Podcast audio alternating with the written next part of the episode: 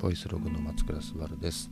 普段松倉が読んだり見たり聞いたりしたインプットをペラペラと声のブログとしてお届けするポッドキャストです。何気にもうラジオがですねこれでおそらく92回目の放送となります。なんか意外と聞いてもらえてて本当ありがとうございますという感じであのー、聞いてますよっていう連絡をいただいたり。ね、寝る前に聞いてますって人意外と多かったり。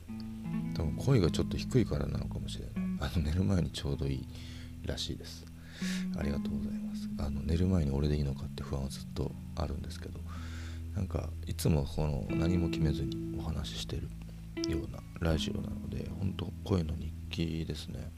で最近ですねあの前のラジオでも何回も言って言ったりするんですけど仕事の割合の3割が人類とか環境とか、えー、人そのものみたいなこのなんだろういい未来のためのを作るためにというか今の環境のやばい状況をどうにかしなければみたいな結構切羽詰まったテーマの相談がですね、えーと、来てるなと思っててでなんか最近松倉環境やら最近でその自殺問題やらいろいろ言ってんなみたいなのはね感じてる人も多いと思うんですけど、えー、いやなんかそういう感じになるんだなっていう時代になるんだなっていう予感とともに僕は今いろいろ仕事をしてます。純粋にねめっちゃおしゃれなサイトとかデザインとかしたいとかじゃなくなってるというかそんなオーダーじゃなくなってきてて俺もどぎまぎしてるんだけどえー、ねそのなんかその予感めいたものの話を今日しようかな。そうなんか僕らが学生だった時に唯一、えー、クリエイティブの海外の情報を引っ張ってくれてたのが唯一じゃないんだな。そうか。アイデアっていう分厚い雑誌と、えー、プラス81っていうデザインクリエイティブ関連の雑誌でした。であとはカルチャー周りだったらスタジオボイス筆頭にあのアンダーグラウンドなとこ行くとバイスとかがあったり TOKION だねがありました僕らの時代もうねこの僕らと世代違いは分かんないかもしれないけど超活かしてました。活かしてます。アイデアなんてずっといいからね。若い時は高くて買えなかったけど今は何かしらで買えてる。うん。あんなあんなに分厚いアーカイブほんと宝みたいなもんそうその中でもねプラス81っていうのはねあのカルチャーからあの最先端の音楽、え、映像に関するものを日本に輸入してくれてた貴重な、えー、ソースです僕らの。それはね今もあの発行の速度は変わってるんですけど、えー、今も出ていてそれがねあの久々に買いましたね僕やっぱ。やっぱ間空いたんですよポッとちょっとそのデザインとかから離れてすごくクリエイティブじゃないというかアイデアの方とかにとかコンセプトの方にオーダーが集中しちゃった時があってそこら辺のインプットは一応してたんだけどプラス81よりちょっとそのネットから手に入る情報の速度の方が僕今速くなっちゃって、えー、あんま買わなくなってたんですけどこの前の久々に買ったんですよね。でまあざっくりとあの SDGs とかサステナブルに関するデザインチームの取材がまとまっていてでそうプラス81がそのテーマでキュレーションしてデザイナーたちをアサインしてとあの編集して出すってことの意味を考えるよねやっぱ、えー、クリエイターにとってもそこの知識があった上でのクリエーションがない限り多分かっこいいにはならないっていうことなんですよ、えー、僕の判断でいくとね。ただただ純粋にかっこいいものを作るとかではなくてあのそのクリエイティビティが本当になんだその向き合うものだね。向き合うものに対して貢献可能なものなのかただただおしゃれなものなのかとかっていうところは問われる時代になっていて、えー、そうなってくると、えー、世界中で起きてる課題ですよね。多分今後いろんなクリエイターたちがその課題に向き合う時代に100%なると思う。3年から5年以内に。時に知識がないと正しいクリエイティブができないっていう状況になります。なっちゃいます。でまあ今実際企業で何が起きてるかっていうと本当いろんな企業がえー、世界中にはあると思うんですけど分かりやすく言うとパタゴニアとかさ、えー、靴でいうとオールバーズだっけ？とかもそうなんだけどそもそものこの製造プロセスとかにおいてどんぐらいの環境負荷を与えているのかもしくはそれを低減させているのかみたいな、えー、ことの裏付けがしっかりある状態で製品の開発を進めてるわけですね。皆さんも多分知ってるものたくさんあると思います、ね、例えばなんだろう、えー、もうプラスチックのあれをやめますみたいな企業もあるだろうしいろんなところが今情報としては活動としては出してますよね。そういうのがもう企業レベルで大手ではもう動いてるし日本なんてめちゃくちゃ遅れちゃってるんですね本当は。でそのプラス81の特集の中にも入ってるループっていうチームがとても面白くてあの僕はスノーヘッドってチームの取材が読みたかったから見たんだけどあのループはですね日本にも参入してて、えー、サブスクリプション形式だったかオンライン EC 経由なのかちょっと忘れちゃったんだけどあの無駄な梱包しないとかなんですよ。例えば僕らがスーパーで買ってくると野菜はビニール袋なんかタッパみたいな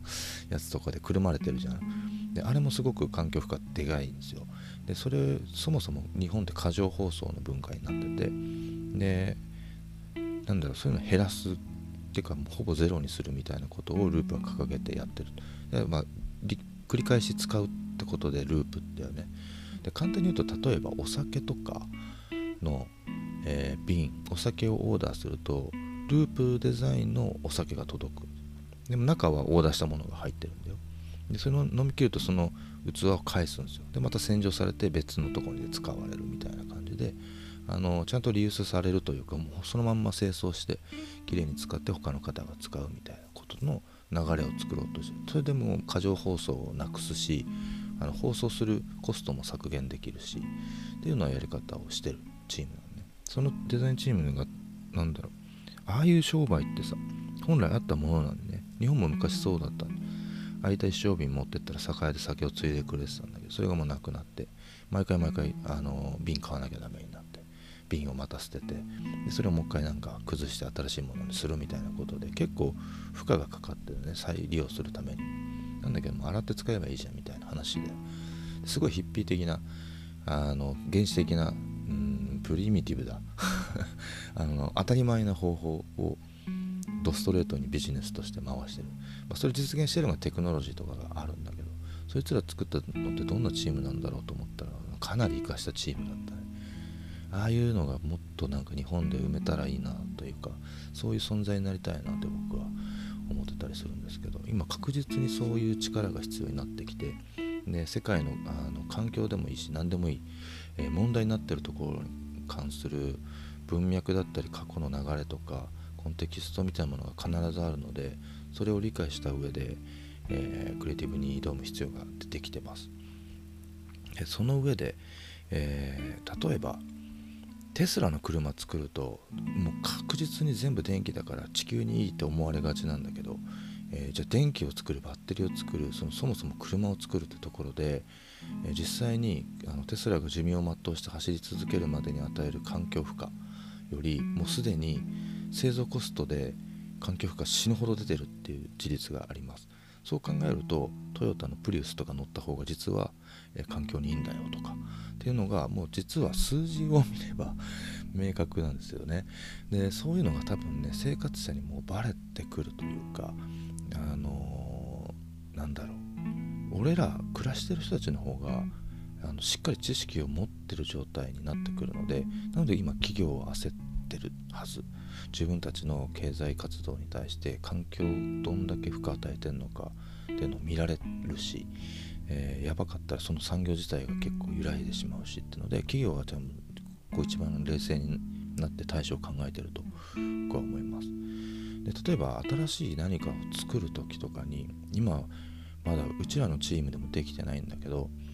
例えばプロダクトを作る。プロダクトを作る時にどんぐらいの CO2 が出るのかとか環境負荷があるのかとか。例えばそれで例えば1冊もの1個のものができたとしたらそれをじゃあ売る売るにはどうする？発送をする。で発送する時の梱包をどうするとか配送する時の車が走って出てくる CO2 がどうなるんだろうとか。で一つの製造をすることでどんぐらいの環境負荷が出るのかを把握する必要がある。それがすごい難しいんだけど。極力あの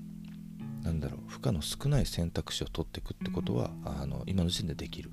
んだけどそれを把握するってのが次の人類の超重要なミッションになってきてると思います。で今後は多分そこで企業の価値っていうのも測られる一つの物差しが生まれるのでそれは企業のブランディングにもつながるし企業活動そのものにも大きな影響を与えてくる時代になります。そんな企業と、えー、一緒に仕事をする時代になるので無知であるわけにはいかないんですよね。でまだそんな時代来るわけないよって焦あのまだ落ち着いてる人はマジで焦った方がいいと思います。あの僕からの予言に近いけど確実にすぐ来ると思うので。でスノヘッダってチームがさっきプラス81に乗ってるんだけどあの初めてえっとなんだろうそういう今の環境配慮とか自分たちがクリエーションすることに対して、えー、実際に例えば大きな建築とか作るチームなんだけど環境負荷がどんなもんなのかを計算して建築に使う素材を何にするのかもそれを見ながら選ぶんですよ。結局建物を作るまでに、えー、できるだけ環境負荷が低いもの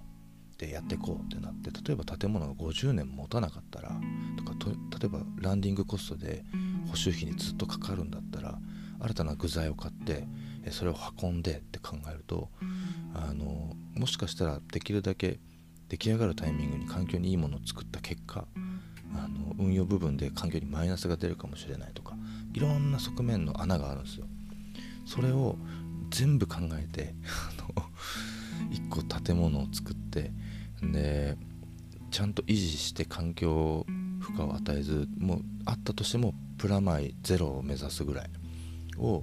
えー、実現してるチーム、まあ、実現できたねっていうよりはもうちょっと先のことだと思うんだけど初期設計のプロセスからそういう、えー、計算まで含めてやってるってチームがスノーヘッダーなんですよ。めちゃ活かしてるから見といた方がいいと思います。あこれやってる人たちかってわかると思います。で今やっぱ僕は今それ彼らのクリエーションとか見てあすげえかっこいいなと思ったんです。あの 昔プラス18を見た時にこのデザイナーむっちゃかっこいいなと思ったようにそのクリエイティビティがめちゃくちゃいいと僕は思ってなんかねかっこよくなりたいんで あの僕らもそういうことができるようなチームになんなきゃなっていうふうに思ってます。でやっぱそれはね僕だけの力じゃやっぱ無理でそのやっぱそういうことが重要だよね大事だよねって言ってる仲間たちが周りに何人かいるんですよ。それでもまだ何人か。だけど今度8月2日かに京都でみんな集まって別に案件があるとかそういうわけじゃないのよ。なんだけどここのことについて話そうってしてる。ね僕らはそういう動きもしてるよってことをさちょっと言っときたいなって思ったんですよね。そう純粋にあの仕事としてもそういうものが増えてきてるしあのなんか付け焼き場の知識で話すことももちろんできるんだけどちゃんとした情報を僕は持っていたいなと思っていて、えー、世界の一次情報ゼロ次情報みたいなこととかのインプットも、えー、兼ねてで多分ねそこに集まるやつら今後一緒に何か大きい仕事を一緒にやる予感がしていてだから集まろうってなってるんだけど大体俺らの予感は当たるなと思っているのであのその回でどういう話がされたのか言える話はしていきたいなとは思っております。で今直近で僕がやりたいことはあらゆる課題の視覚化を進めたいと思っていて、えー、僕らが、えー、よく一緒になる兄弟の先生がすごく環境とか自然のことやってるんですけど分かりやすい表現をねしてくれるんですよ。例えば CO2 を自分ごと化する時のお話で僕が、えー、日本から例えばアメリカに飛行機で行った時に、えー、その時飛行機が出す CO2 は松倉さんが一生で使う分のコンビニのビニール袋分を消費しますって言われる。1回行くだけでみたいな。えってなるわけよね。でもそれってすごく視覚化で言葉でよりもっと分かりやすく言ってくれてるけどものすごく分かりやすい言い方をしてくれてるんだよね。でそうなるとあの他人事だった環境問題ってかなり自分事になったんですよ。その言葉結構僕いいきっかけだったんですよね。あ俺結構結構な負荷だな俺と思ったんですよ。でなんかそういうきっかけってやっぱその翻訳作業のうまさだったりだから僕らってビジュアライズみたいなとこなんだけどそういうことしてあげると誰かのいいきっかけになるというかあの新しい知り方になるんじゃないのかなと思ってて例えば今環境問題もそうだし自殺がの現状あの今って実はこうなんだよとか仮説的なものももちろんあると思うんだけどおそらく僕らが気づいたことはこういう状況になるとみんなやばいかもしれないとかね。こういう傾向が出てくる時には誰か身近な人に相談しようなのか。っていうことも多分視覚化することであの気づくことだったり学ぶことってあるなと思ってるのでビジュアライズは結構、えー、すぐすぐやりたいなとは思ってます。でまあ何かというとえば電車の中乗ってて前に立ってる女性のカバンにあのお腹の中に赤ちゃんがいますっていうキーホルダーでしょ。あれあると席譲るじゃないですか。で最近だったらその赤いマークに十字で多分病気だよね。を抱えてる方はつけてたりするんだよ。でああいうのって視覚化だよね。で要はあれがないと見えてない問題ってこと課題ってことですね。で僕らは簡単に言うとあれをやりたいなと思ってるんですね。マーキングしていくってことではなくてあのビジュアライズの凄さというか意味がすごくあのあれには出ている。あの車につける若葉マークもそうだよね。